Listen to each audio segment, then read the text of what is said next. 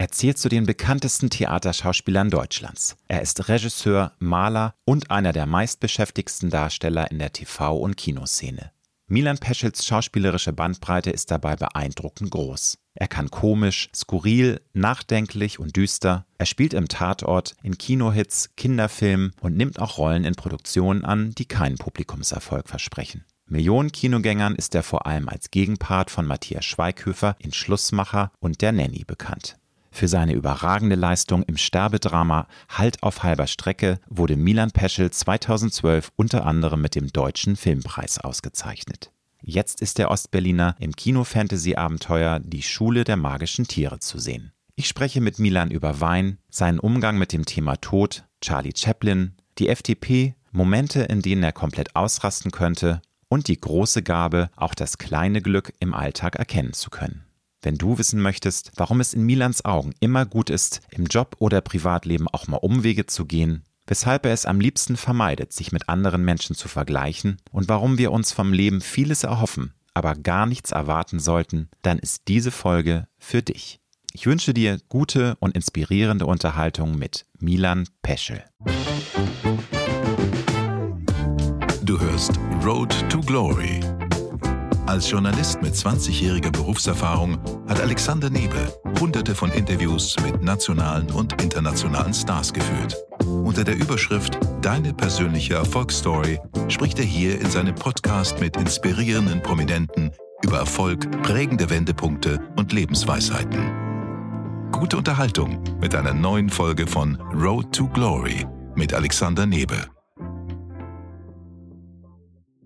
Herzlich willkommen Hi. in meinem Podcast. Wir sind hier im Weinladen Loren und Ipsum, der von den Machern vom Restaurant Bricole betrieben wird. Und ich hatte jetzt eben schon versucht, dich mit einem äh, Mittagsstring zu locken, mit einem, ich glaube, Riesling haben sie aufgemacht, aber das ist noch nicht deine Zeit jetzt für einen Alkohol, ne? Naja, wer, wer, wer, wer früher besoffen ist, ist auch schneller wieder nüchtern, sagt man. Ne? Aber Das ist der richtige, die richtige Einstellung.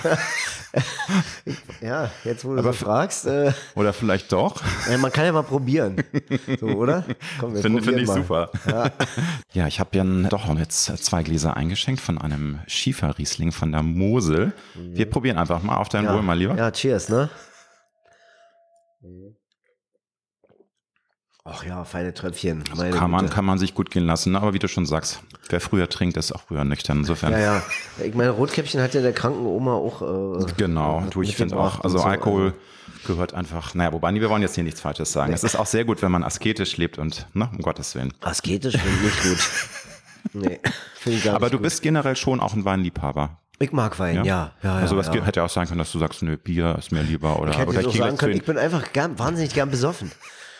Ja, da geht natürlich der schneller, wenn du dir irgendwie Gin Tonic reinfährst, ne, Wein. Nee, bin ich eigentlich nicht, aber ich mag natürlich den Rausch so, ne? Also das ist ja äh, Mhm. Du, wer mag ist ein den nicht? Mhm, Thema.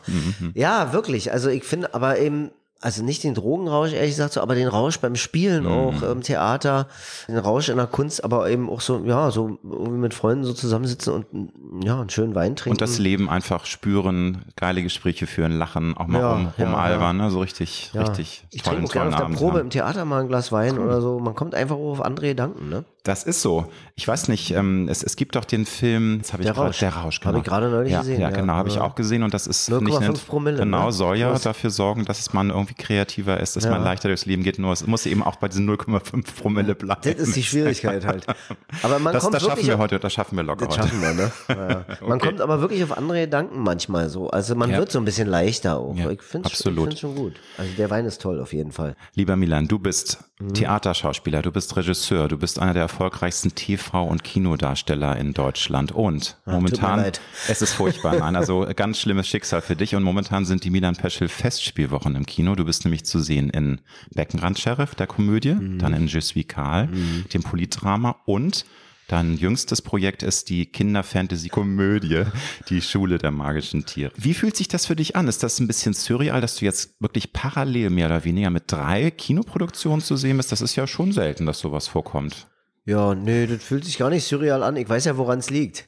Also, Weil so viel Arbeit ist. Ja, ich habe halt die Filme gedreht und durch die Pandemie hat sich, haben sich bestimmte Sachen, äh, Veröffentlichungstermine verschoben. hm. Wäre ja schon ein Jahr früher sonst gekommen. Stimmt. Einfach dieser Stau, Veröffentlichungsstau. Deswegen liegt ne? das jetzt so ein hm. bisschen aufeinander, genauso wie mit der hm. Schule der magischen Tiere. Da haben wir jetzt schon einen zweiten Teil gedreht. Mhm. Äh, äh, der erste ist noch, kommt jetzt erst ins Kino. Also der wäre auch schon vor einem Jahr gestartet. Da gab es schon Termine und so. Okay, ja, Deswegen dann da war das von das. mir äh, nicht, nicht so gut recherchiert, weil natürlich man verdrängt dass die, diese bescheidene Pandemie hat ja einen wahnsinnigen Stau verursacht. Viele Sachen sind ja auch direkt im Streaming gelandet und äh, ja. das kam halt. Aber nö, die Frage zusammen, ist ja ne? berechtigt. Ne? Also wie, wie sich das anfühlt, ist ja trotzdem, oh, fühlt sich eigentlich ganz gut an, ne? Man hat was, worüber man reden kann. Man kommt vielleicht über das Reden über Kunst und über die Filme auf andere mhm, Themen auch nochmal so. Also Total. Aber die Schule der magischen Tiere beruht ja auf einer sehr erfolgreichen Kinderbuchreihe. Also ich natürlich bin da raus mit über 50, habe keine Kinder da, das ist an mir vorbeigegangen. Aber die Frage nach den Kinderbüchern deiner Jugend liegt mir da auf der Zunge. Also was fandst du als Kind denn ganz besonders fesselnd? Was hast du geliebt als, ja, so weiß ich nicht, Achtjähriger? Wir alle haben ja. doch so unsere Kinderbuchheldinnen und Helden der ja, Vergangenheit. Ja, das stimmt. Also eins meiner wichtigsten Bücher in meiner Kindheit war Tim Thaler von James Kröss. Das habe ich mehrmals gelesen. Das, ich hatte auch mal überlegt, das am Theater zu inszenieren. Hier ähm, in Berlin am Kindertheater an der Parkaue. Und dann war für mich natürlich total wichtig die Reihe von Alexander Wolkow, der Zauberer der Smaragdenstadt. So, ne, da gab's ja so eine, so eine ganze Reihe. Und das habe ich vorgelesen bekommen, habe ich mehrmals selber gelesen, habe ich meinen eigenen Kindern auch vorgelesen und so. Also das fand ich ziemlich toll auch. Also richtig tief in deinem Herzen. Und äh, ist natürlich auch toll, wenn man dann dieses Buch den eigenen Kindern nochmal vorliest und sozusagen die eigene Kindheit nochmal dadurch reanimiert. Ne? Also nochmal zurück vor Augen führt. ja, man sieht dann Schönes. auch so, ja, es ist auch interessant zu sehen, was ist haltbar, was ist nicht so haltbar irgendwie, was, fragt man sich, was fand ich denn daran? Das ist ja bei Filmen auch oft so, wenn man den Filme aus der eigenen Kindheit mit den, mit den Kindern zusammenguckt, und, und die langweilen sich dann, finden es gar nicht so toll. Äh, ja, man kann es irgendwie auch verstehen. Ja, weil sich Siegepunkt natürlich auch sehr verändern. Ne? Eben, was, eben, ja, also, Es war ja alles genau. bei, in unserer Jugend, Milan war ja natürlich nicht alles besser, aber es war entschleunigt. Das war wirklich langsamer. Ne? Also man hatte, Absolut. es war ja heute werden ja die Kinder mhm. auch teilweise schon so zugeballert, da muss man ja auch aufpassen, was mhm. die so mhm. sehen in den ganzen Streaming-Sendern. Ja, aber gut, deine Kinder sind ja aus dem Gröbsten raus. Die ja, ja, sind jetzt in anderen, in anderen groben Sachen drin. Stichwort Tiere, also ja. nicht magische Tiere, aber waren oder sind im Haushalt Peschel denn auch Tiere Thema? Also ich habe natürlich auch den Gedanken an euren, äh, das, ist das ein Landgut oder ein mhm. Hof? Ähm, mhm. Aber war das auch früher, als die Kids noch kleiner waren, mal ein Thema? Habt ihr ein Haustier gehabt zu Hause? Ja, wir haben, Haus, wir haben immer Haustiere gehabt. Das fing an mit einer Katze, die ist 21 Jahre alt geworden. Die hatten wir wirklich sehr lange, schon bevor die Kinder da waren. Und dann das ist ja ein, echt ein mega Alter. Ne? Ja, ja, ja, ja, ja war dann auch zu merken zum Schluss. Das arme Tierchen. Naja. Aber also Tierliebe ist da und es ist. Ja, ja, wir hatten auch, wir hatten auch Zwergkaninchen und jetzt vor anderthalb Jahren oder vor knapp zwei Jahren hat sich meine Frau einen Hund gekauft. Große so. Verpflichtung. Ich hatte mit meinem Mann 18 Jahre, nee, Quatsch, 16 Jahre mhm. einen Hund und das, also, es ist wunderbar, aber es ist auch echt eine Verpflichtung. Ja, absolut. Ein, ein, Kind. Mhm. Ja, ist wie ein Kind, ja. Auch ganz süßes. Aber du musst dann nicht immer, musst es nicht morgens raus. Er muss ja erstmal trocken werden, der, der Hund, ne? Oder? Oder wurdest du auch verpflichtet? Milan. Nee, ich, nee, nee, das war die Verabredung. Also ich, ich, ich, ich habe gesagt, ich werde ich werd den Hund sehr lieb haben und alles, aber ich möchte nicht die Verantwortung haben. Ne? Klarer Deal. Ich fand einen Satz in die Schule der magischen Tiere ganz schön und prägnant und der fiel auch mehrfach. Menschen sind schon verrückte Tiere. was geht dir durch den Kopf bei diesem Satz? Weil ich finde, also da, da macht ja mit einem was, ne? Also ich, vielleicht jeder interpretiert diesen Satz sicherlich auch für sich anders, aber was, was siehst du aus diesem Satz? Wenn ich den Satz so höre, meine spontane Antwort ist so irgendwie, ja, wenn Menschen wirklich, wenn wir wirklich äh, uns wie Tiere verhalten wären, dann wären wir wahrscheinlich menschlicher. Also wenn wir nur unseren Instinkt, nach unseren Instinkten gehen würden, also dann würden wir wahrscheinlich unseren Lebensraum, unsere Lebensgrundlagen, nämlich unseren Planeten nicht so zerstören. Ja, kranke Tiere würde ich eher sagen. Also das ist nämlich genau auch mein Gedanke gewesen, dass eben natürlich die Natur erscheint uns immer so unglaublich grausam. Ist sie ja auch, aber die Menschen sind viel grausamer, weil sie eben auch, sie töten ja auch aus Lust und Tiere töten, weil sie entweder fressen müssen. Also das ist äh, gut Naja, keine Ahnung, wie jetzt. Wir verändern ja alles. Also Ja. wir greifen, natürlich ist die Natur grausam, das stimmt. Und der Mensch ist aber grausamer, weil er glaubt, diese natürliche Ordnung beeinflussen zu können. Und das kann er ja auch, aber damit zerstören wir eben unseren, unseren Lebensraum. Ne? Genau, wir sägen den Ast ab. Aber Ja. das tun wir nun leider ja schon seit Beginn der Industrialisierung. Und ich hoffe, dass jetzt irgendwann bald, schnell, jetzt endlich mal was verändert. Aber Ja, das hoffe ich man, auch. man hofft das ja schon seit, weißt du, also ich habe schon 1992 gehofft, als diese erste große ähm, Mhm. Klimakonferenz, in, ich glaube in Rio war das damals. Und jetzt haben wir schon fast 30 Jahre später. Ne? Und gut, es hat sich ein bisschen was getan, aber wir wollen weiter Ja, optimistisch ja. bleiben. Wenn du nochmal an deine Kindheit zurückdenkst, was waren die Kindheitshelden, gerade so wenn es um Unterhaltung ging? Jeder hat ja irgendwie auch mal im Fernsehen was super gefunden oder Chaplin, Charlie Chaplin. Char also ich bin noch aufgewachsen in einer Zeit, als so, ich glaube, es war im ZDF war das öfter so, dass so äh, so Stummfilme liefen, Ja, also Ausschnitte aus Western von gestern lief Western von gestern, ne? mit Genau, Fuzzi und genau. so, sowas. Ja.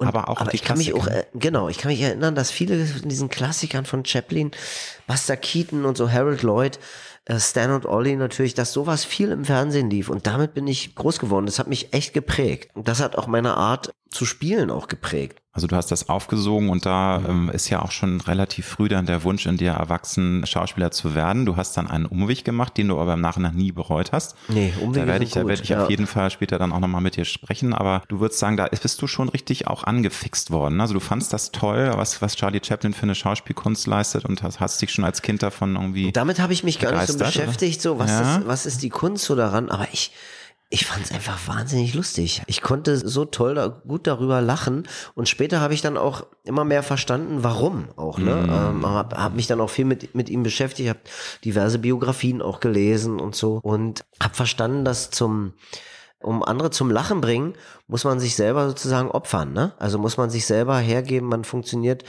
wie ein, wie ein Blitzableiter eigentlich und man ermutigt, aber dadurch, dass man selber auf die Schnauze fällt, auf der Bananenschale ausrutscht, aber wieder aufsteht, dadurch wird, bleibt es eben keine Tragödie, sondern wird zur Komödie, wenn man wieder aufsteht. Und das kann für die Zuschauer eine große Ermutigung sein, wenn sie über jemand anders oder über die Missgeschicke, die einem jemandem passieren, lachen können. Ja, so eine Art Katalysator auch, würde ich sagen. ne? Also wenn, Ja. also, solange es finde ich aber auch mit, gut, wenn wir ehrlich sind, natürlich lachen wir alle auch mal instinktiv, wenn jemand lustig auf die Nase fällt, auch wenn es für denjenigen natürlich Ja, gar nicht witzig Natürlich, ist. Ne? Also ja. fies wird's finde ich, bei diesen Home-Videos, wenn dann Leute da irgendwie sich Ja. dreimal überschlagen und man denkt, oh das- Gott, sind die jetzt gestorben? Sind sie natürlich nicht, aber es gibt da Grenzen, aber es ist, glaube ich, menschlich. Man lacht nicht nur mit Menschen oder mit anderen Menschen, sondern man lacht auch manchmal über sie, weil sie eben an, gegen eine Tür rennen oder tölpelig sind. Und das ist einfach, glaube ich, ja. ein bisschen die Schadenfreude ist Ja, abs da. Ne? natürlich, absolut, klar, ja. Aber deswegen stolper ich ja auch so gerne. oder fall von Treppen runter oder so. Aber Westfernsehen war, war dir also auch gar kein Thema, ne? Also nee, weil ich habe ja ja in immer so. Ostberlin gewohnt, da, da war war, ja ja alles nur gut alles, zu ne, empfangen. sozusagen ja, ja, ich habe ja du nicht in Dresden gewohnt zum Glück. ja. Das war doch, wie war das? Das Tal, Tal der Ahnungslosen. Tal der Ahnungslosen. Ja, das kennen ja viele schon gar nicht mehr. Ne? Alle, die ein bisschen jünger sind, kennen solche Begriffe nicht mehr. weil Ja, die verbinden damit Stuttgart wahrscheinlich. Deine beiden Kinder sind aus dem Gröbsten raus. Darf ich dich fragen, wie das für dich war oder ist, die, das Loslassen, dieser Prozess des Loslassens? Weil natürlich geht da auch jedes Elternteil anders mit um. Die einen tun sich damit leichter, die, für die anderen ist es wirklich was ganz Schweres. Wie war das bei dir? Aber Es ist ja auch noch nicht ganz vollzogen. Ich glaube, die beiden sind jetzt 18 und 21. Ja, 20 und fast 20. 23. Ja gut, also Mhm. knapp daneben ist auch vorbei. Aber ja wie, wie war das bei dir? Ach, eigentlich gut. Ich habe mich dann auch gefreut, dass sie, als sie ausgezogen sind, weil es hat ja dann auch, auch äh, Gründe, wenn, dass sie ausziehen. So, die wollen ja ihr eigenes Leben in Angriff nehmen und mein Sohn ist ausgezogen, um, um in Mannheim zu studieren und das fühlt sich gut an. Also das ist, man hat die so irgendwie so auf den Weg gebracht. Also Man, man lässt sie fliegen. Man lässt ja, sie, ja, ja. Und die hängen nicht zu Hause rum und wissen nicht, was sie machen sollen. Und das fühlt sich eben viel besser an, wenn die das so in die eigenen Hände nehmen und man kann dann immer mal wieder helfen. Ich habe vorhin schon das anmoderiert. Du wolltest, was habe ich zumindest gelesen, eigentlich schon als Neunjähriger Mhm. Schauspieler werden. Das war schon ein früher Wunsch in dir, das zu machen. Bist dann aber erst einmal doch in der Pubertät auf andere Gedanken gekommen und hast dann diese Ausbildung äh, zum Tischler gemacht. Bist dann auch in der kreativen Welt gelandet, nämlich als Bühnentechniker genau. an der genau. Volksbühne Berlin. Aber magst du noch mal erzählen, wie diese Verwandlung war von dem Kindheitswunsch dann doch irgendwie in der Pubertät erstmal zu sagen, oh nee, Schauspieler, das ist glaube ich dann doch uncool oder warum hast du das nicht dann durchgezogen schon als, sagen wir 17, 18 Jahre und zu sagen, hey, ich will das doch und mhm. ich mache diese Schauspielausbildung sofort? Ja, das, das ist eine gute Frage, weil damals gab es das ja noch nicht so, also jetzt spielen ja viele, viele Kinder und Jugendliche auch schon im Film und so, ne? Und es gibt Agenturen, das gab es ja alles in der DDR nicht. Und ich hatte so meine, meine Leidenschaft auf der Bühne zu stehen, sozusagen, ja, mit, wie du sagst, mit neun Jahren entdeckt und dann war ich so, hat meine Mutter was für mich gesucht, wo ich das so machen konnte und diese Gruppe aber, das war, das war in so einem, einem Pionierhaus. Das waren so, das waren so Häuser eben für Kinder und Jugendliche, wo so Angebote für die Freizeit gemacht wurden. Und die waren auch vernetzt mit Schulen und so. Und, und da gab es ganz tolle verschiedene Angebote. Und ich habe da mich bei einer sogenannten Sprechergruppe, also da habe ich mitgemacht. Und ähm, wir hatten auch viele Auftritte und so und sind so in, in so Ferienlager zusammengefahren. Und das war ein ganzes Ensemble aus Chor und äh, Tänzer und äh, äh, eben Sprecher, Orchester und so, alles Kinder und Jugendliche. Und diese Gruppe, aber diese Sprechergruppe, die löste sich dann auf, als ich ungefähr 14 war. Ne? Also weil die Leiterin ähm, so einer anderen Verpflichtung nachgehen wollte, die wollte was Neues mal anfangen am Theater. Und sie hat uns dann an ein anderes so Amateurtheater quasi vermittelt, da konnte man hingehen. Und da war ich 14 und da, oder 13, 14 so, und dann war so eine Art Vorsprechsituation irgendwie und da war ich echt in so einem Alter auch, da wollte ich so gar nichts von mir herzeigen Logisch. Ja, mhm. kennt man. Ne? Man verschließt sich, man macht vieles mit sich selbst aus, man ja, genau. lernt sich erstmal selbst kennen. Ne? Ja, und ich war, ich war auch nie so der Typ, der so in der, also, also auf Elternversammlungen, äh, das war für mich, war für mich der Horror, da irgendwie zu reden denn, oder so. Ich mag nicht so gerne außerhalb der Bühne im Zentrum der Aufmerksamkeit stehen. Es sei denn wirklich, ich habe jetzt, ich spiele eine Hauptrolle im Film oder eine Rolle in einem, eine wichtige Rolle in einem Film und dann roter Teppich und so. Das kann ich alles so mitmachen. Also kannst aber, du einen Schalter umdrehen, ne? Also dann, wenn es mhm. um das, äh, die Arbeit geht, ist es okay, Ja, ne? aber wenn ich mhm. nichts dafür jetzt Konkretes geleistet habe, irgendwie, dann mag ich das nicht so im Mittelpunkt stehen oder, oder über einen roten Teppich gehen oder so. Ich schleiche mich dann lieber immer hinten rum. ja, und das war da schon so irgendwie angelegt, noch verstärkt eben durch die Pubertät. Und deswegen dachte ich mir so, na, das ist wohl doch nicht so das Richtige für mich und mach irgendwas mit Kultur irgendwie so, aber nicht, äh, nicht jetzt auf der Bühne stehen und Schauspieler sein. Das wollte ich nicht. Aber es kam dann wirklich auch aus dir raus. Es wurde nicht von anderen irgendwie. Manchmal ist man ja auch so, dass man natürlich als Teenager sehr mhm. beeinflussbar ist. Dann kommen irgendwie die besten Kumpel und sagen, oh Milan, ey, du willst echt Schauspieler werden. Das nee, ist ja voll, nee, voll. Nee, das so war, war schon deine eigene Entwicklung. Ja, ja und, absolut, und, okay. ja, ja, absolut. Ich wollte mhm. da einfach nicht hingehen. Ich hatte keine Lust, neue Leute kennenzulernen kennenzulernen da und nee, war mir irgendwie nichts. Also. Und du hast ja gesagt, äh, es ist immer gut, auch Umwege zu machen. Also mhm. es war für dich, glaube ich, dann auch ein Geschenk, dass du auch diesen ganzen Theater, in Anführungsstrichen Zirkus, dann auch von der anderen Seite mhm, kennengelernt absolut. hast. Hinter den Kulissen auch zu wissen, was da eigentlich für eine Maschinerie läuft. Ja. Also das hast du auch genossen. Also magst du das nochmal erzählen? Naja, das, das, das war natürlich auch stressig. Ich ja, vorstellen. das war, oft merkt man es hinterher, wie wichtig sowas ist oder so. Ne? Also ich merke das ja jetzt, wie mich die Bühnentechniker an der Volksbühne begrüßen, wenn ich da jetzt nach so ein paar Jahren eben wieder hinkomme. Ah, die wissen schon auch, dass ich auch einer von ihnen bin, so, ne? Mhm. Also äh, ich habe das wirklich ja von der Pike auf gelernt, noch als noch mit ganz anderen Materialien auch gearbeitet wurde und so. Ich weiß einfach, wie man eine fünf Meter hohe Wand zu viert trägt. Äh, nämlich mit ziehen und drücken. Die Fachleute werden Bescheid wissen. So, äh, ja, oder wie man bestimmte Sachen alleine trägt eben, ne? Und das war, ja, klar war das eine gute Zeit. Das war, äh, äh, ich möchte es auch nicht, ich möchte es auch nicht missen. Ich bin auch stolz darauf, sagen zu können, irgendwie, ich habe von meinem ab meinem, von meinem 18. Lebensjahr oder eigentlich von meinem 16. Lebensjahr an, wenn man die, wenn man die Ausbildung, die Lehre mitzählt, äh, habe ich, habe ich gearbeitet, habe ich auch körperlich gearbeitet und das ist gut, das zu wissen, was das heißt und was das bedeutet. Und das war wirklich eine, also das war jetzt auch eine sehr luxuriöse Arbeit. Ne? Wir haben sind manchmal hingekommen morgens um acht, äh, obwohl die Schicht erst um sieben anfing, schon um sieben anfing, aber es gab einfach nicht so viel zu tun, deswegen, weswegen gesagt wurde, kommt um acht, das reicht auch. So, dann hat man eine Stunde oder zwei Stunden was gemacht und dann hat man sich aber zwei Stunden wieder, äh, konnte man in irgendeinem Sessel weiterpennen, so weil einfach nichts mhm. zu tun war. Aber wenn es dann, dann ging es auch richtig ab. Also dann ja, also nicht, nicht nur natürlich. Na ne? klar, nach ja der Vorstellung wurde abgebaut, das dauerte dann eine halbe oder eine Stunde, je nachdem, wie groß äh, das Ding war. Aber wir haben jetzt nicht acht Stunden da durchgeknufft oder so, ja.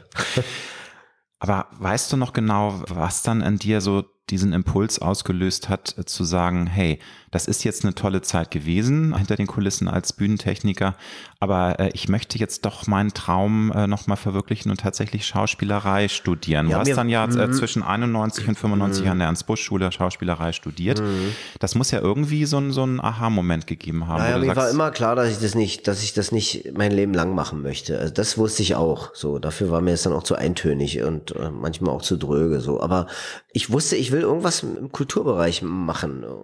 Ich habe in der Zeit auch angefangen zu malen und so.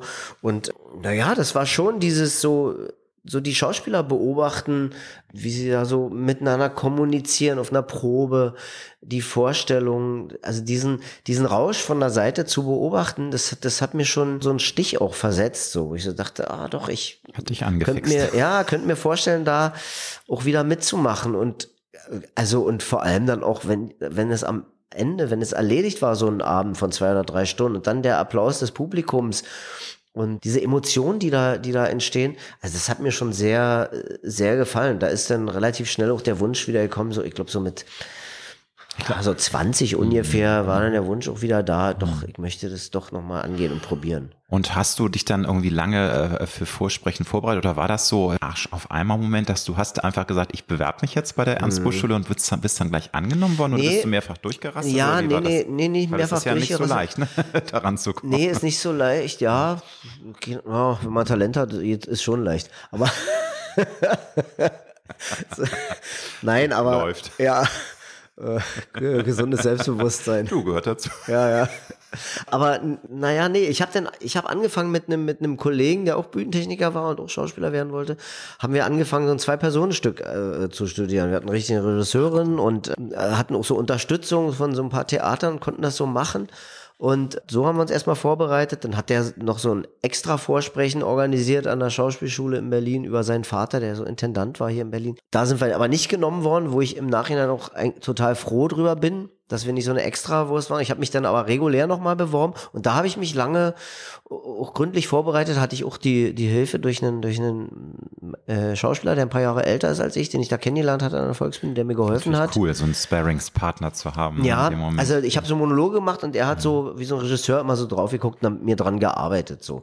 Und ja, das, das hat mir schon geholfen auch. Und eine Schauspielerin von der Volksbühne damals, die hat mir, äh, die hat so ein bisschen mir gesungen, also singen geübt, so halt, hat mal ein paar Mal drauf geguckt, was ich auch total toll fand.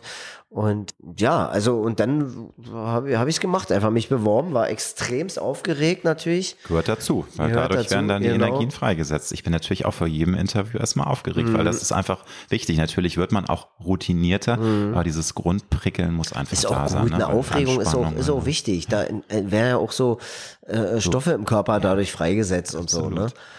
Nun wollen ja ganz viele Menschen weltweit gerne auch Schauspieler werden. Wenn du jetzt auf deine lange erfolgreiche Karriere zurückblickst und da so die, man muss ja vorweg sagen, natürlich jede Karriere ist anders, man. Es gibt da kein pauschal Geheimrezept. Aber was würdest du jungen Menschen so an Ratschlägen mitgeben, wenn sie das wirklich wollen? Was ist essentiell, um da sich seinen Platz zu erspielen, zu ja, erarbeiten? Keine Pläne machen, sich nichts vornehmen. Das Problem ist ein bisschen, dass wir in so einer Gesellschaft leben äh, und noch durch die sozialen Medien wird es noch so verstärkt, dass du unglaublich viel, also dass viele Leute denken, sie müssen wahnsinnig viel hermachen und, dadurch wird aber immer nur eine Oberfläche poliert. Also für mich war es so, ich hatte nie irgendwelche Pläne, ich hatte auch keine Karrierepläne, ich spreche auch gar nicht so gern von Karriere, lieber von meinem Leben so irgendwie. Wenn das dann eine Karriere irgendwie wird, ist es schön, also ist gut.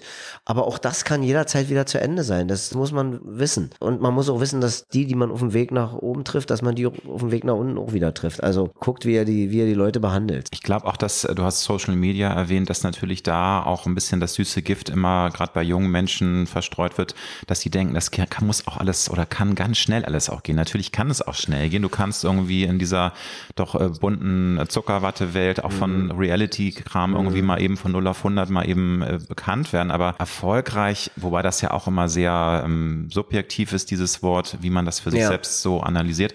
Aber das geht schnell und da, da würde ich auch alle Leuten sagen, es ist einfach dann doch Arbeit und du musst auch Geduld haben und du musst auch, äh, gut, nun ist das Schnelle so, ist auch nicht immer das Gute. Das, nein, das ist aber, immer nicht, nicht unbedingt gut, so schnell Erfolg zu haben. Ne? Natürlich ne? kann man, man auch. verliert die äh, Demut. Du, nur es gibt ja genug Fälle in Hollywood von superbegabten Schauspielern. Hollywood ist immer so ein Klischee, aber die dann irgendwie auch noch nach sechs Jahren weiterhin dann am Diner da jobben müssen und keine Rolle kriegen und irgendwann muss man halt dann auch einsehen, dass es nicht sein sollte. Es ist eben manchmal auch Glück. Das, Als Talent ist das Wichtigste, auch die Ausdauer, aber Glück absolut, gehört natürlich auch dazu. Ja, und Glück gehört auch dazu und die Fähigkeit natürlich auch das Glück zu erkennen. Dazu gehört aber auch, dass man sich selber auch äh, halbwegs richtig einschätzen kann, dass man dazu in der Lage ist. Ich war nie unglücklich an den Orten, an denen ich war. Ich war wahnsinnig glücklich, einen Platz an der Schauspielschule bekommen zu haben. Ich war total glücklich, danach ein, ein Erstengagement äh, in, in, in Potsdam zu kriegen dann war ich glücklich, dort wieder gekündigt zu haben, aus solidarischen Gründen. Dann war ich, war ich, ja. war ich glücklich, Hamlet in Senfenberg spielen zu können. Das wissen nur ein paar, wo Senfenberg liegt, äh, so, weißt du, und, aber ich war immer, immer froh darüber, das machen zu können. Und man muss, das ist, glaube ich, ein Geheimnis ist, dass man an dem Ort, da wo man ist, oder an dem Ort, wo man mental ist, dass man in der Lage ist, dort sein Glück zu finden und dass man da glücklich ist und nicht immer nach anderem strebt. Wenn die Sachen dann kommen irgendwie, dann ist gut, sich darüber zu freuen, aber man sollte nichts, nicht, bloß nichts erwarten. Man kann alles hoffen, aber nichts erwarten. Dann wird man auch nicht enttäuscht. Ich habe recherchiert, dass du alleine 2017 in acht TV- und Kinoproduktionen mitgewirkt hast und sogar noch zwei Theaterengagements hattest. Da denke ich natürlich, der Mann brennt für das, was er tut. Und einige würden sagen, ja, ist er jetzt im positiven Sinne ein Workaholic oder war das auch ein Zufall? Weil das ist ja schon ein Pensum. Man sagt, boah, wie hat der das denn gemacht? Klar ist natürlich, die sind nicht alle 2017 gedreht worden. Das ist ja manchmal auch äh, mhm. verschoben, aber mhm. war auch ein extremes Jahr. Aber würdest du sagen, ja, du brennst so, dass du auch dann äh, Bock hast, alles dann, was dir gefällt, mitzunehmen und du nimmst dir dann auch nicht so viel Auszeiten, weil einige Schauspielerinnen und Schauspieler sagen ja, ja wenn ich es mir leisten kann, dann will ich auch mal drei Monate zwischenzeitlich Pause machen, um ja. Batterien aufzutanken. Ja, würde ich auch machen, wenn nicht so tolle Angebote kommen würden. Und ja, also man muss sich ja nur mal, also mein Beruf heißt ja Schauspieler. Also da steckt ja das Wort Spielen mit drin, ne? Spiel, Spaß, Freude, ne? So. Und ich meine, also ich, also ich gehe ja nicht arbeiten, ich gehe spielen. Weißt du, und das, deswegen, deswegen. Das ist es, das ist es, ja. Also deswegen mhm. würde der Begriff Workaholic auch gar nicht passen. Guck das mal, ist die Freude am, also ja. am Spielen einfach dann. Und, und weil ja. du sagst, der Rausch, du hast es ja auch schon mal gesagt, das ist für dich, mhm. du brauchtest nie harte Drogen, weil das ist so toll, mhm. auch allein schon anderen Menschen beim Spielen zuzuschauen und auch selbst das zu mhm. machen, da bist du wie im Rausch. Und das ist für dich einfach Also gestern war ich im ne? Friedrichstadtpalast zum Beispiel, habe die Premiere von dem, von der neuen Revue da gesehen. Ich war zum ersten Mal im Friedrichstadtpalast, habe da was gesehen. Mir sind die Tränen geflossen, weil ich das ich fand es so berührend und schön und also war so begeistert davon, von, davon, wie die da ge, getanzt und gesungen haben und also das hat mich unglaublich, und das war auch wie ein Rausch, das zu erleben, das meine ich. Und so ist es mit dem Spielen auch. Und dann denke ich mir immer, also, also welcher Arbeitnehmer, äh, der irgendwie äh, im Büro irgendwie acht Stunden sitzen muss, wird morgens abgeholt und abends wieder nach Hause gefahren von seinem Arbeitgeber. Und zwischendurch noch wird da alle, alle halbe Stunde gefragt, ob er nicht was essen möchte oder einen Kaffee haben möchte und ob er so warm genug hat und so weiter. Weißt du? Ja, stimmt. Das ist, also, also, worüber reden wir hm. eigentlich? Du hast vorhin schon den guten Satz gesagt, man muss auch das Glück erkennen.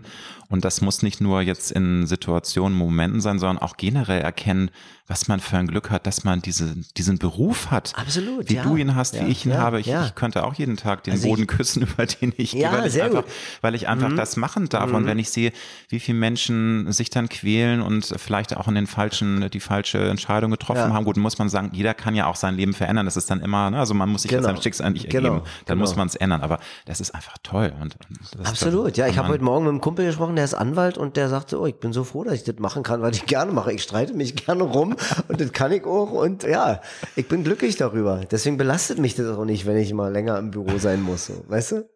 Lieber Milan, der Film, der mich ähm, bisher am meisten beeindruckt hat, gut, das äh, wirst du wahrscheinlich zum ersten Mal hören, ist bei mir wirklich Halt auf freier Strecke. Ja. Das Drama von 2012, in dem du einen Familienvater spielst, der an einem Hirntumor erkrankt und dann auch stirbt. Das kann man ruhig spoilern, weil es haben ja, ja.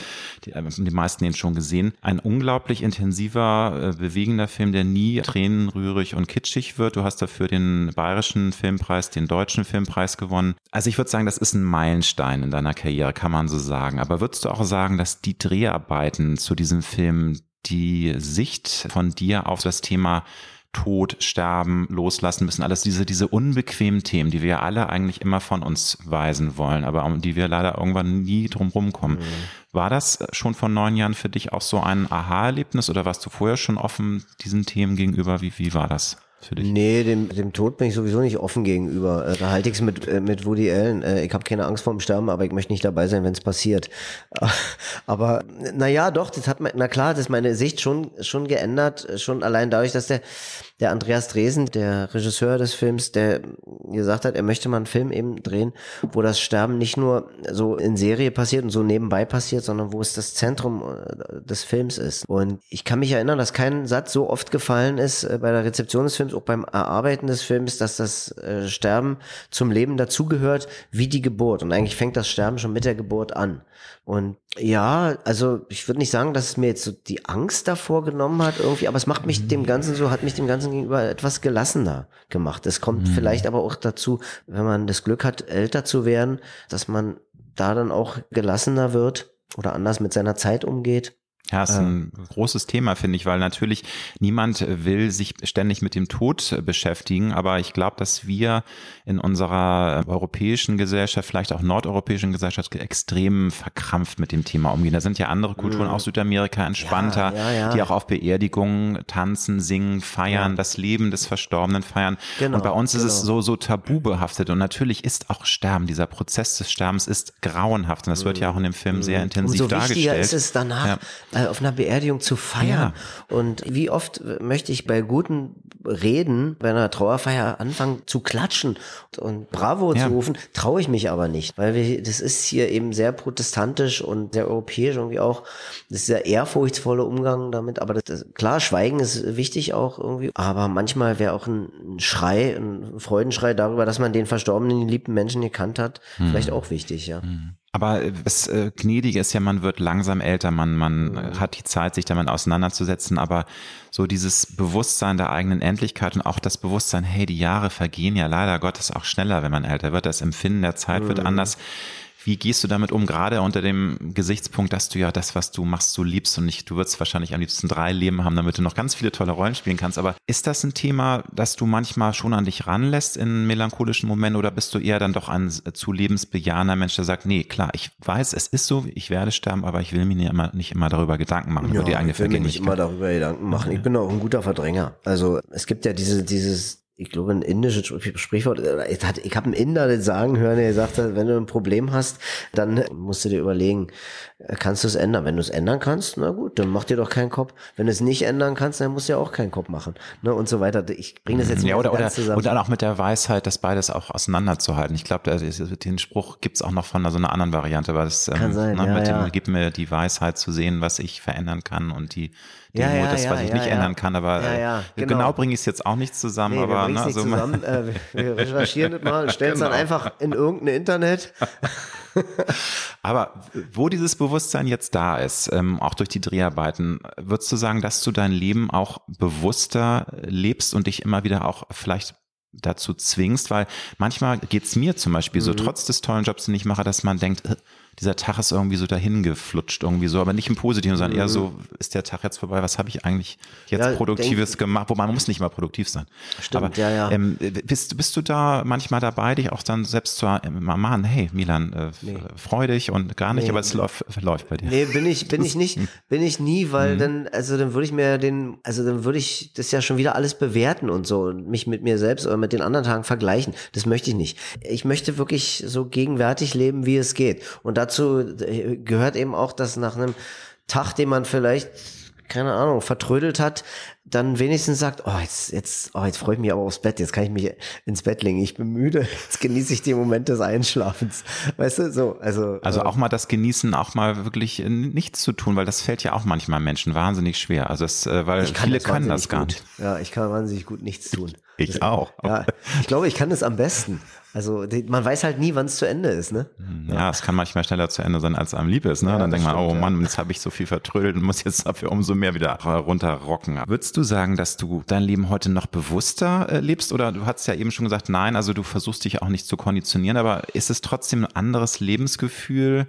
Weil man natürlich als 20-Jähriger denkt man, ey, mhm. Alter, ich werde immer leben. Ne? Man hat ein anderes äh, ja, Gefühl dem Leben gegenüber. Der 20-Jährige ist ne? ja trotzdem noch da auch. Also der ist ja, der ist, der ist ja immer, also in dir ist dein 20er, mir ist auch mein, mein kleiner Milan noch drin und so. Also das ist alles äh, trotzdem da und gleichzeitig aber klar wird man auch geduldiger und so, sogar ich und oder sagen wir mal gelassener äh, freue mich noch mehr so über die, die kleinen Sachen. Also so, ja.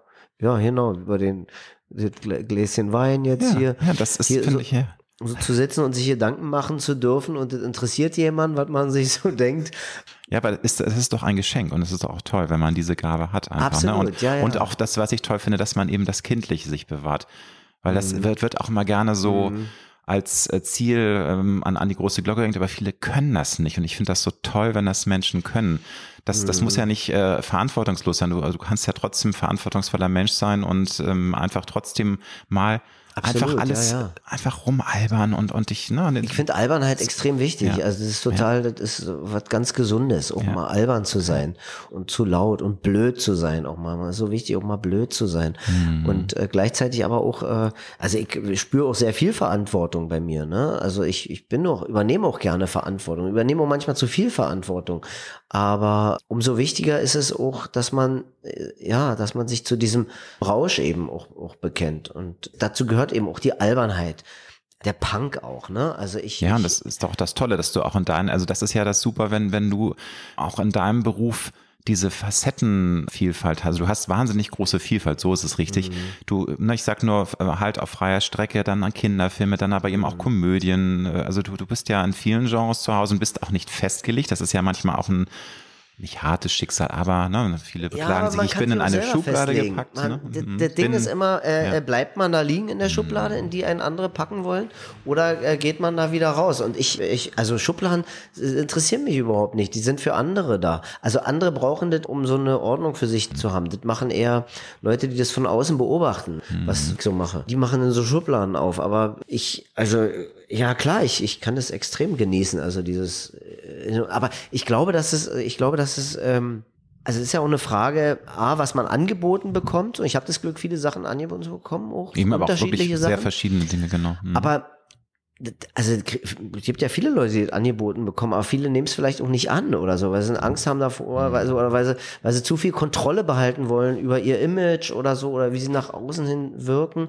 Das interessiert mich alles nicht. Also mein Image oder so. Also mein Gott, gestern habe ich irgendwas gesagt. Naja, gut, ist eben so. Es war aber auch gestern. Ja, finde ich aber toll. Also vor allem, weil das ist dann ja auch, alle wollen ja immer authentisch sein, aber ich glaube, das wird heute um immer schwieriger. Also, ich will gar nicht authentisch ne? sein. Nee? Nö, weil ich weiß gar nicht, was es bedeutet, authentisch. Nein, also authentisch ist auch so ein ausgeleitetes Wort, aber ich meine einfach, dass man sich nicht verbiegen muss. Und ich glaube, allein in dem, im Beispiel Politik, ähm, dass natürlich so in den 60ern, 70ern auch mal Dinge rausgehauen mhm. wurden, da wäre heute sofort dann, ne, also tausend Klagen und so. Nicht, dass das jetzt alles gut war. Manchmal dachte, ja. muss man auch schlucken, wenn man ja, das sieht, aber ja. ich glaube, du weißt, was ich meine. Es ist mir teilweise zu kontrolliert und mir wäre einfach Absolut. so diese, mhm. diese ähm, Ungefiltertheit lieber als immer dieses, oh, jetzt müssen wir erstmal mit unserem PR-Berater sprechen und passt das dann auch, wieder. Ja. Ne? Ich will keine, also. ich will keine Kontrolle. Ich will mich selber auch nicht so kontrollieren müssen die mhm. ganze Zeit und ich mhm. will auch nicht andere kontrollieren eigentlich.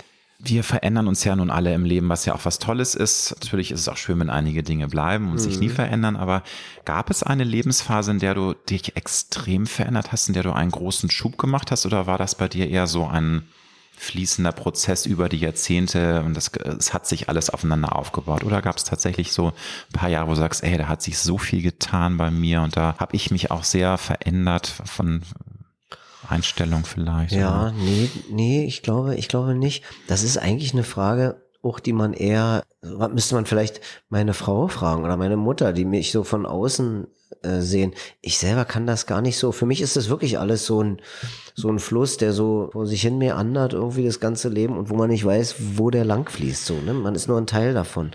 Aber ich, nee, also es gab jetzt auch nicht so einschneidende Erlebnisse, die alles so, total auf den Kopf gestellt haben. Hm, ne? hm. Ähm, es waren, Stimmt, aber das ist natürlich auch ein Geschenk, dass man nicht schon in frühen Jahren schlimme absolut, Schicksalsschläge absolut. hat, sei es nur, dass man selber irgendwie und das weiß ich äh, auch. schlimmen Unfall ja. hat, dass, dass die Eltern starben, ja. äh, dass, dass man ganz schlimmes, ja, ne, also das, das, ja. da können wir beide, ich meine, wir sind beide ein Jahrgang, da können wir ja happy sein, dass wir ähm, bisher sowas noch nicht hatten. Ne? Ja, also das, genau, Dinge. genau, also, genau. Gut, unterstelle ich dir jetzt einfach. Es kann ja auch sein, dass einer deiner engsten Freunde schon gestorben ist, aber also das ist mir erspart geblieben. Natürlich sind auch meine Großeltern, also das ist klar, die sind gestorben, mhm. aber es ist noch niemand gestorben, der mir jetzt so nahe stand. Na doch, ein, ein Todesfall gab es. Ein Freund ist gestorben, mhm. der ähm, ist auch zu früh gestorben an Krebs. Aber ähm, es ist noch nicht so ein mega Schicksalsschlag gewesen, mhm. der eben auch das ganze mhm. Leben auf den Kopf stellt. Ne? Nee, hatte ich auch nicht. Mhm. Und äh, toll, toll, da habe ich, ja, da habe ich großes Glück gehabt. Ich finde es für mich so, dass man ab einem gewissen Alter schon immer mehr destilliert, was man sich von seinem Leben wünscht. Und hast du gesagt, du möchtest äh, eigentlich nichts planen und du magst es auch nicht, dir selbst da irgendwelche Bürden aufzulegen, aber trotzdem ist es ja wichtig, dass man sein Leben so liebt, dass, also so lebt, dass man auch einfach das gut findet und auch mit sich selbst zufrieden ist, mhm. also in sich ruht. Und würdest du sagen, dass du heute die Antwort gefunden hast, was dir wirklich im Leben wichtig ist, also was für dich ein Leben beinhalten muss, dass du sagst, ja, es ist alles gut so wie es ist und ich brauche gar nichts mehr, dass das läuft. Also mhm. Gesundheit ist, glaube ich, wichtig. Also, dass man, dass man so halbwegs gesund bleibt, dass man den Beruf ausüben kann und ja, dass die Menschen, die man liebt, also dass die gesund sind. Das Stimmt, das ist, ich sag nur halt auf freier Strecke, ne? Ja, also das ist ja, einfach, ähm, genau, weil das ja. kann eben das ganze Leben komplett durcheinander würfeln ja. im schlimmsten Sinne. Ja. Ne? Und, ich hm. möchte, dass meine Familie, dass meine Kinder, meine Frau, meine Mutter, mein Vater, dass die alle lange und äh, glücklich auch leben können und das wünsche ich mir. Ja. Du hast deine Eltern eben nochmal erwähnt. Kannst du äh, sagen, wie die dich geprägt haben?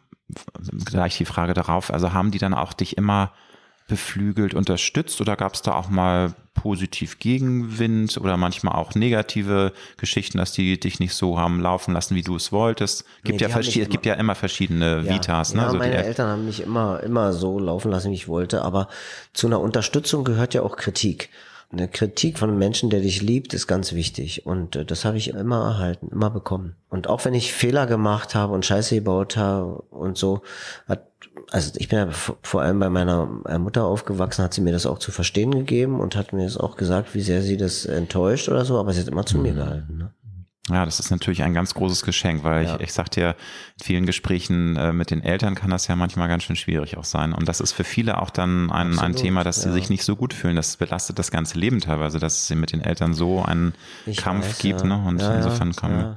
Ja. ich weiß, das, ja, ich habe ja selber auch Kinder und so und für dieses auch manchmal gar nicht so leicht, auch mit, mit mir klarzukommen, der immer so, so gut drauf ist und für alles immer eine Lösung hat und irgendwie sagt, das kriegen wir schon hin und so und dann Echt? Und aber das, das findest, meinst du, ist dann schwer für Naja, manchmal ist es schon auch ein mhm. Problem für die Kinder, so, weil sie sich dann vielleicht nicht, nicht ernst genommen fühlen oder so, oder das nicht, also glauben, ich verstehe sie nicht oder so. Das dass gibt du, dass sowas, es bagatellisierst. Auch. Mhm. Ja, dass ich du bagatellisiere sagst, oder du, so. Du siehst mhm. gar nicht die Schwere meines Problems, ja. Papa. Ne? Und, und da muss mhm. ich auch dazu lernen, weil natürlich, ich gehe mal von der eigenen Kindheit aus, aber meine Kindheit war in den 70er und 80er Jahren.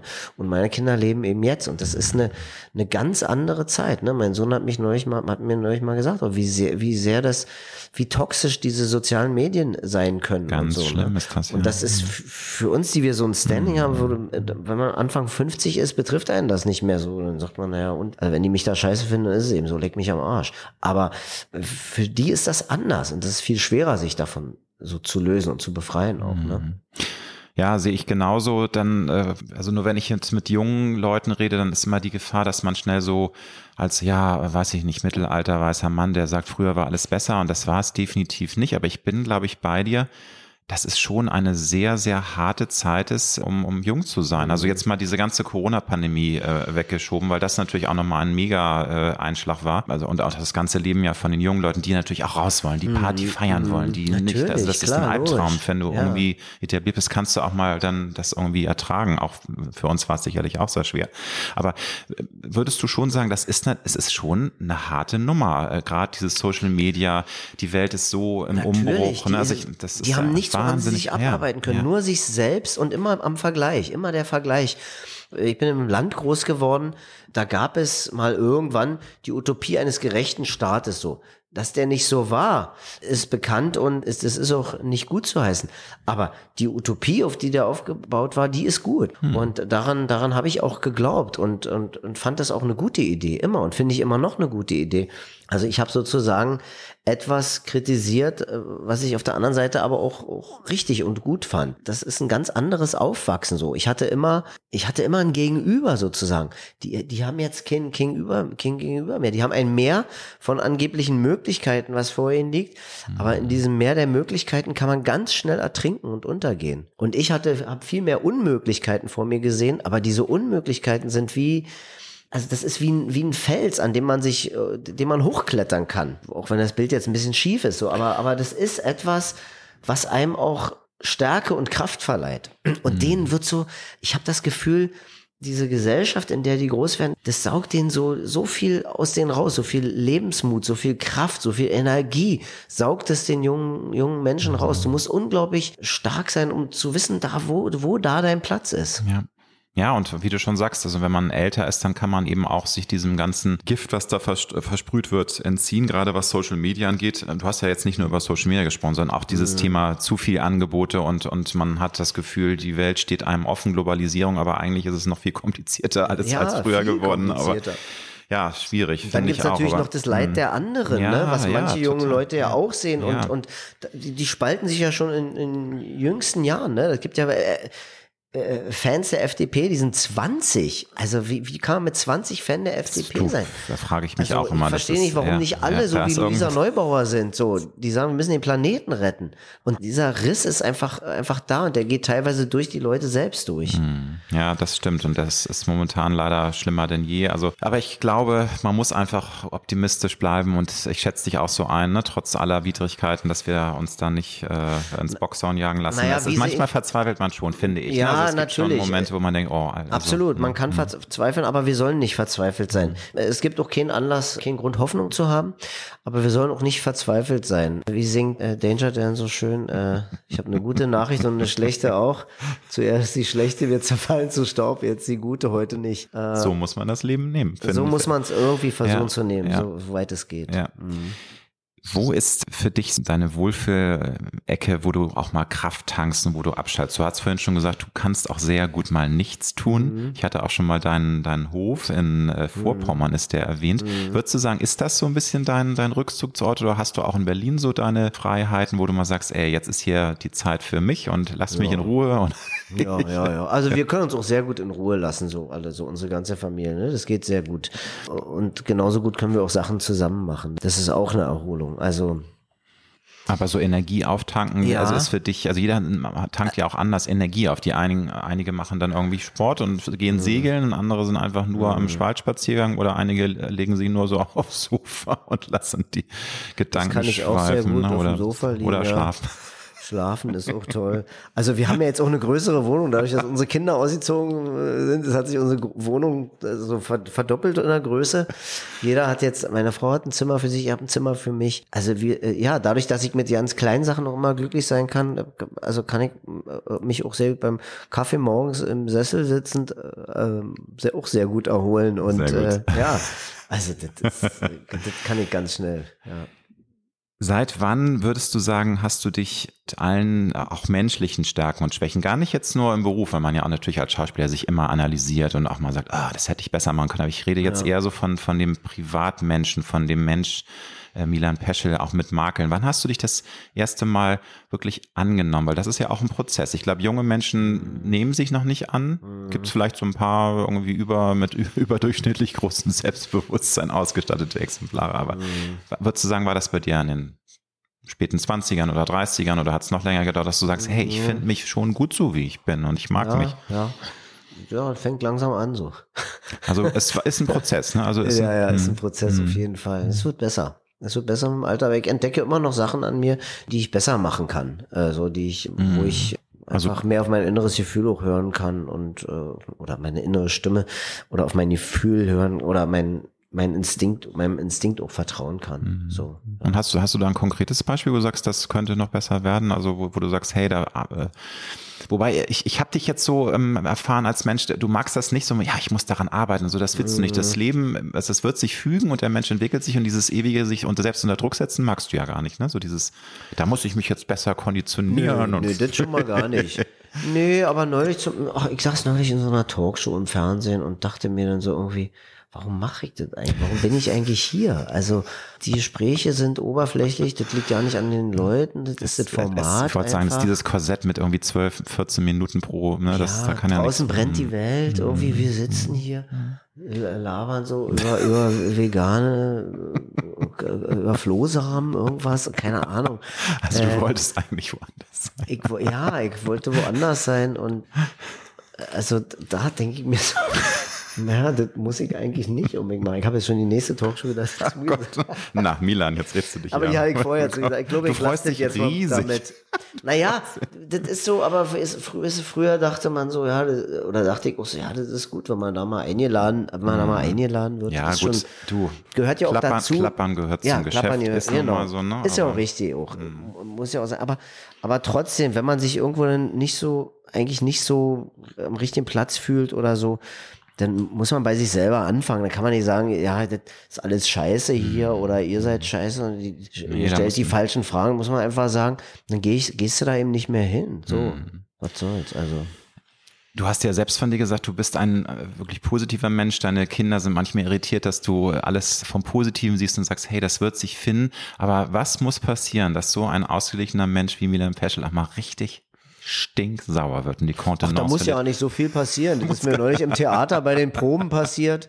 Da, als ich so wieder so mit dem Apparat Theater Mhm. äh, konfrontiert äh, wurde und äh, da gab es irgendein Problem, dann sollte hieß es, ja, dann geh doch jetzt selber mal ins Büro und klär das. Und dann bin ich auch ausgerastet. Hab ich gesagt, wieso soll ich in irgendwelche Büros rennen? Das Herz des Theaters, die Seele ist hier auf der Bühne und äh, also ich war da Regisseur und, Ja. und da habe ich gesagt, ich renne jetzt nicht wie ein Bittsteller in irgendwelche Büros.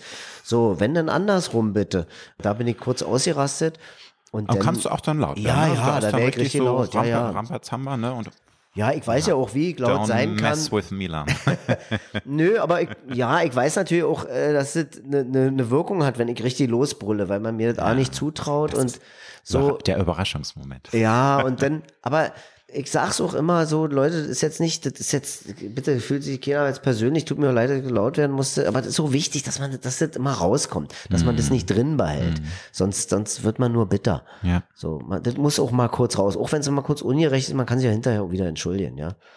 Also du kannst aus der Haut fahren und kannst du auch mal hemmungslos melancholisch werden, an alte Zeiten zurückdenken. Ja, ich bin hemmungslos melancholisch, das steckt in mir drin, sowieso. Also ich bin auch wahnsinnig schnell, das hasse ich auch von mir selbst gerührt und von meinen Gefühlen, die ich habe. Und denkst du, wie, wie schnell ich anfange im Kino zu Ja, heulen? aber das ist doch toll, so. Milan, bewahr dir das bitte. Ich finde das super und Ja, äh, mir ist mir geht's. peinlich, na komm, im Kino sieht's ja keiner und äh, zu Hause auf der Couch wird bei mir auch mal rumgeflennt und äh, mein Kerl sagt auch mal schon, obwohl der, der heult jetzt auch mit. Das ist ja auch das Schlimme, so als, als ich weiß nicht, ob das jetzt eine Sache des Schwulseins ist, aber je älter ich werde, desto mehr flenne ich. Aber ich habe schon als 20-Jähriger bei Filmen geheult, so ist es nicht. ja, ne? Aber ja. es, Ja. nein, aber ähm, also denkst du denn manchmal, also ich erinnere mich noch an unser erstes Gespräch, ähm, das war zu Klassentreffen 1.0 und da hast du da geschwärmt von der Musik der 80er und dass du Ja. da auch so warme Gefühle hast, ähm, äh, gerade also wenn, wenn eigentlich völlig cheesy FR David Words, eigentlich ein Ja. Song, wo man heute irgendwie Stresspickel kriegt, wenn man den hört, aber ich damals fandst du den toll oder heute findest du ihn auch toll. Also wird dir da warm, also bist du auch gerne ein Mensch, der auch mal so in die Vergangenheit Ja, mental klar, natürlich. zurückreist und sagt, Mensch, das waren schon geile Zeiten. Na und, klar, ja, ähm, ja, absolut. Ich, ich also ja, ich, ja, ja, ist so, bin ich. Also ich, ich mag auch die Musik der, der 80er. Ja, so. es war schon geil. Also war geiles. Also das, ich meine, das entdecken ja jetzt auch die Kids, ne? Also Ja, die ja. merken ja, wie geil Aber das immer. ist, ne? Ich meine, wir haben Das- auch die Musik der 60er wieder entdeckt und so. Also das ist, glaube ich, auch ganz, ganz normal. Ich interessiere mich auch wahnsinnig für neue Musik, für neue Erscheinungen ja. auch und ja, so. das ne? muss auch, man muss da natürlich offen bleiben, logisch, ne? Und es gibt auch heute coole Musik. Absolut, ja, ja. Aber- ich kaufe mir auch immer neue Platten auch und so. Also das, ist alles da. Milan, toll, dass du das machst, weil das tut mir auch um die Künstlerinnen und Künstler so leid, dass die wirklich nur noch auch von Live-Auftritten im Grunde Ja, ihr Geld ja, verdienen ja, können. also. Mhm. also ich meine, Schallplatte ist toll, aber damit krie- kriegst du nicht viel Kohle rein und äh, CDs kauft kein Mensch mehr und Streamen verdienst du auch nichts. Das ist nee. alles, also Aber ist Streaming traurig, ist toll, ne? dass es das gibt, um sich zu informieren. Dafür finde ich es super. Das stimmt, ja. Ne? Und da gibt's ja auch eben die ganzen Podcasts auch und so oder Radiosendungen, die, Absolut, die. Mhm. man verpasst hat. So, das ist super.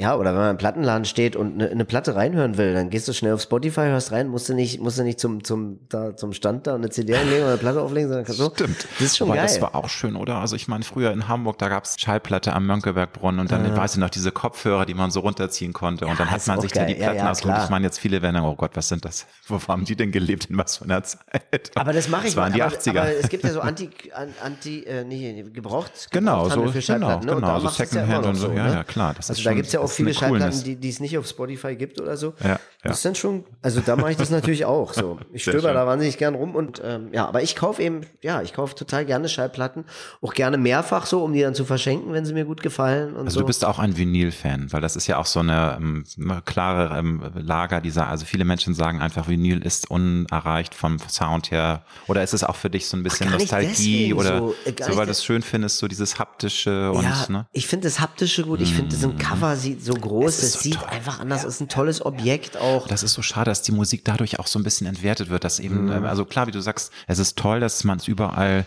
hören kann, aber Mhm. was war das früher toll von deinem Lieblingsstar, das neue Album, du machst es Ja, auf und raus und genau. dieser Geruch und Ja, toll. ja, ja, Das ist- absolut, genau. Das fehlt schon so ein bisschen, ne? dass diese aber das kann man, das, fehlt. naja, ne? aber man ja, kann, kann's- man kann sich das holen, man kann das, Stimmt, man kann das haben, recht. ne? Man, man muss, du hast Ja. völlig recht. Ich habe jetzt noch ein paar fiese Fragen, bitte nicht, nicht äh, ärgern, aber ich merke immer, dass da viele sagen, oh Gott, was ist das für eine schwere Frage? Und ich könnte sie wahrscheinlich auch nicht beantworten, nur zur ich Vorwarnung. aber Aber na, vielleicht bist du ja total, na, so schwer ist es dann auch nicht. Aber allein, äh, es ist eine Klischeefrage, aber es ist, fällt wahnsinnig vielen Leuten schwer. Was ist für dich spontan deine größte Stärke und was ist deine größte Schwäche? Du kannst auch gerne mehrere Dinge nennen, aber so viele haben, äh, weil, weil sie eben Kann das, ich sagen. äh, ja. Äh, Also meine größte Stärke ist eben wirklich immer, posi immer so positiv an die Dinge ranzugehen und sie auch so zu bewerten und äh, im Hier und Jetzt zu leben, sehr gegenwärtig zu leben.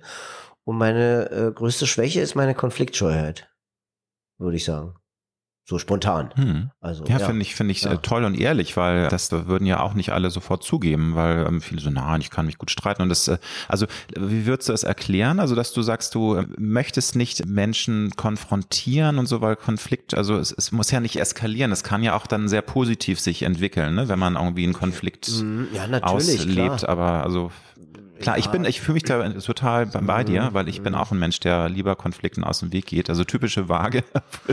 Ja, ich bin Steinbock, also eigentlich Gut, müsste mit ich so- Sternzeichen ist ja sowieso mal so ein bisschen, ich bin eigentlich auch nur ähm, Halbwaage, weil Aszendent Skorpion, die sind ja dann eher wieder so pieksig, aber das, Mhm. ne, ich kann auch ganz schön rumkrawallen, aber, aber Konflikte, nee, also lieber versuchen, das smooth. Nee, ich hab's lieber schön. Naja, ist ja meine, ich, ich lebe im Hier und Jetzt und dann möchte ich, dass, es, dass man sich lieb hat und nicht, dass man sich streitet. So. Was ist- alle meiner Meinung sind. Herrlich, dann ist das Leben am einfachsten, gar keine Frage. Und was ist für dich der Schlüssel für ein zufriedenes, gelungenes, glückliches Leben? Weil jeder hat ja so seine eigenen ähm, Werkzeuge, dass er sagt, ja, das ist für mich essentiell, das ist bei mir schnurrt. Also was sind für dich so die Schlüssel? Demut ist, glaube ich, wichtig. Demut und dann das, worüber wir auch schon gesprochen haben, das Glück erkennen können. Gerade vor allem auch im Kleinen. Dass man nicht immer nach, immer sich vergleicht, weil der Vergleich ist der Tod, das bringt nur Unglück. Und dass man ja auch nicht so wahnsinnig äh, so, Riesenpläne macht und so, sondern ja, dass man versucht, das, das Schöne, was jetzt da ist, zu genießen. Und wenn halt Winter ist, dann, dann, dann sind halt keine Blätter an den Bäumen. Aber da gibt's andere schöne Sachen, die im Sommer nicht da sind.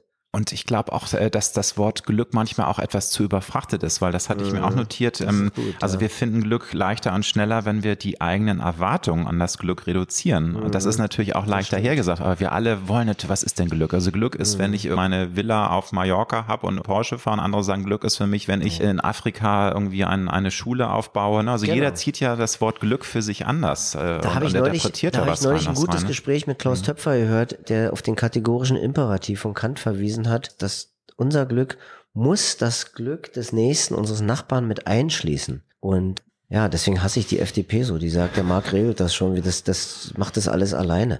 Das stimmt nicht. Wir haben auch Verantwortung dafür, wie es im Rest der Welt aufgrund unseres Glückes aussieht. Mehr denn je, weil Mehr äh, denn je, unser, unser ja. Mhm. materieller Wohlstand ist ja nun mal, das ist ja Fakt, äh, nicht nur erst seit zehn Jahren, also seit äh, Beginn der Kolonialisierung haben wir ja unseren Reichtum darauf aufgebaut. Das Genau, ist, genau. kann man jetzt nicht mehr rückgängig machen, aber es ist Fakt und da muss man einfach auch man könnte die anfangen, Konsequenten- das zu erkennen und das Ja. zu benennen und das anzuerkennen. Ne? Mhm. Ja.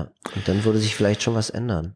Jetzt kommt die, die Frage, wo die meisten immer sagen, oh nee, weiß ich nicht, weil das ist mir zu blöd, das ist so, so, so äh, Poesie einfach mal. Hast du ein Lebenskredo, irgendeinen witzigen Spruch, wo du sagst, ja, das passt irgendwie für mein Leben, also das bringt's auf den Punkt. Nö, das, das nicht unbedingt, aber ich habe ich hab einen Spruch, den ich mal in, in Wien an der, an der Wand eines Altersheims gelesen habe, von dem großen, großen österreichischen Autor und Possenschreiber äh, Johann Nepomuk Nestroy. Und zwar, älter oder alt werden ist die einzige Möglichkeit, länger zu leben. So ist so. es. Und das, das so. Ende der Diskussion um, oh, ich bin schon wieder ein Jahr älter geworden, ich habe schon jetzt, jetzt wäre ich 60, oh mein Gott. Ja, was ist die Alternative, Freunde? Ist tot sein, ganz ja. genau. Aber nur da, also fühle ich mich jetzt ertappt, weil ich bin da leider auch ziemlich lamoyant. Gut, nicht jetzt die Augen verdrehen, lieber mir, aber das hat wahrscheinlich auch was damit zu tun, dass ich schwul bin, weil schwule Männer haben es, äh, tun sich da echt schwerer mit. Ich glaube, dass heterosexuelle Männer, Männer da mehr in sich ruhen und das auch cooler sehen. Und gibt es auch einige, die das nicht so cool sehen, die rennen dann auch zum Beauty Dog. Aber äh, ist es für dich einfach so äh, äh, fein oder schluckst du manchmal und sagst, oh Mann, ja, 53 ist ja jetzt auch kein Alter, aber in sieben Jahren bin ich 60 und aber das, das siehst du ganz pragmatisch und ist so, ne? Ja, oder ich versuche da pragmatisch bist du nicht lamoyant und jammerig? Ne? Ja, habe ich vielleicht auch manchmal so natürlich irgendwie. Ja, also wenn du nur umgeben bist von von jungen Leuten im Team, ja, gestern waren wir tanzen, alles so cool. Und, ja, denk, wieso hat mich eigentlich keiner gefragt? Gut, ich hätte auch nicht, wäre auch nicht mitgekommen, aber egal.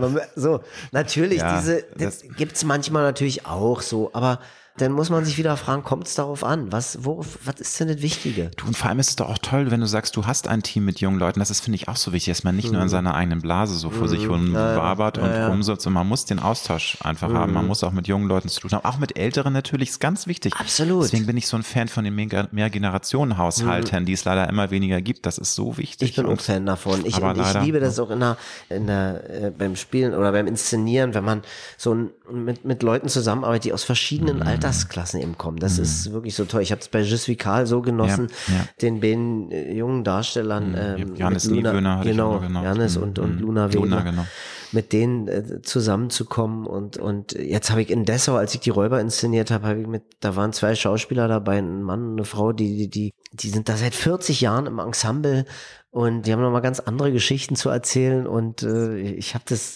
sehr, sehr, sehr genossen. Ja. ja. Mhm. Und das finde ich eben auch nochmal zum Thema Social Media und Jugendwahn, so dieses ganze Vergleichen, so äh, schade, dass die Weisheit und ähm, das, ähm, ja, die Lebenserfahrung der Älteren teilweise gar nicht so angezapft wird und das, also es natürlich gibt's auch, es gibt auch ganz bescheuerte alte Leute, genauso wie es ganz bescheuerte Teenager gibt. Natürlich. Brauchen wir nicht drüber reden, also der, aber, die werden aber nur nicht, schade, der Charakter verbessert sich genau. ja nicht nur, weil sie älter werden, der wird eher noch schlimmer. Also Arschlochmenschen bleiben immer Arschlochmenschen. So sieht's aus, genau. Ja, ja, so ist es. Aber das finde ich halt schade, dass ähm, Das ist aber in unserer Kultur so. Ja, das ist das ja. Furchtbare, alte Leute sind eben nicht mehr verwertbar, die leisten nicht mehr so viel. Hey, aber Leute, vielleicht haben sie viel zu erzählen und vielleicht haben sie ein paar Weisheiten für uns. Mm, ne? Mhm, also es gibt mm. ja auch Kulturen, wo, wenn Leute älter werden, die dann, die dann viel wichtiger werden in der Gemeinschaft. Und ja, also ich meine, ich habe ihn ja eben schon erwähnt, den Klaus Töpfer zum ja. Beispiel. Also was der für, für tolle Sachen uns zu sagen äh, hat. Leider wird da viel zu wenig gehört, ja. Mhm. Gerade auch innerhalb der CDU natürlich. Ne? Und es gibt immer wieder Beispiele, gerade auch bei Politikern, die so, als sie älter geworden sind, auch von auch, auch diesen diesen Druck nicht mehr verspürt haben, irgendwie als Politiker erfolgreich zu sein, sondern, sondern die so, die auf mich so eine, also die, die so, so eine Klugheit dann haben und die auch vermitteln können und damit oft in ihren Parteien, die ja so von, von parteipolitischen Kalkülen geprägt sind, so. Es ist so eine Schlangengrube, es ist Wahnsinn, was ja, da abgeht. Wahnsinn. Die ja so einzigartig im Dastehen. Heiner Geisler mhm. war auch so ein Typ, so, ne? Mhm.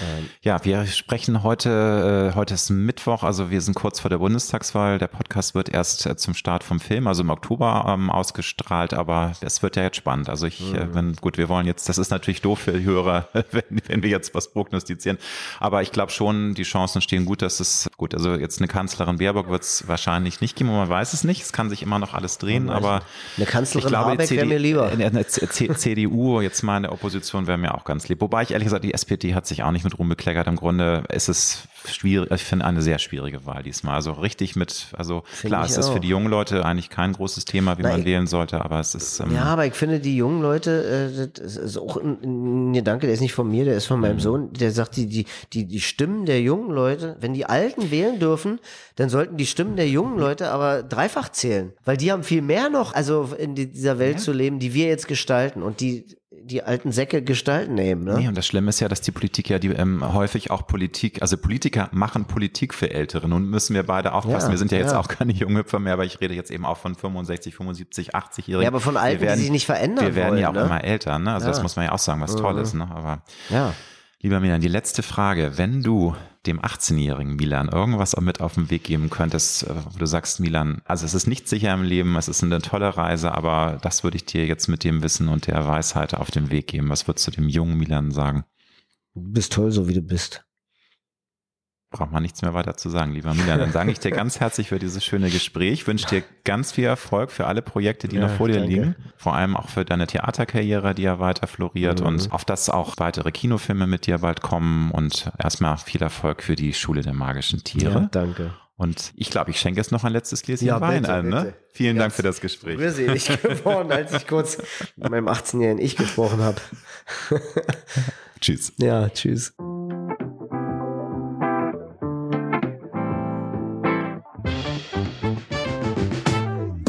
Das war Road to Glory.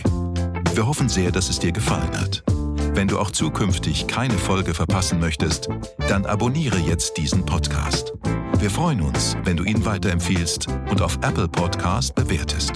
Du hast Anregungen oder Vorschläge für zukünftige Gäste? Dann schreibe bitte an mail at alexander-nebe.com. Bis nächste Woche.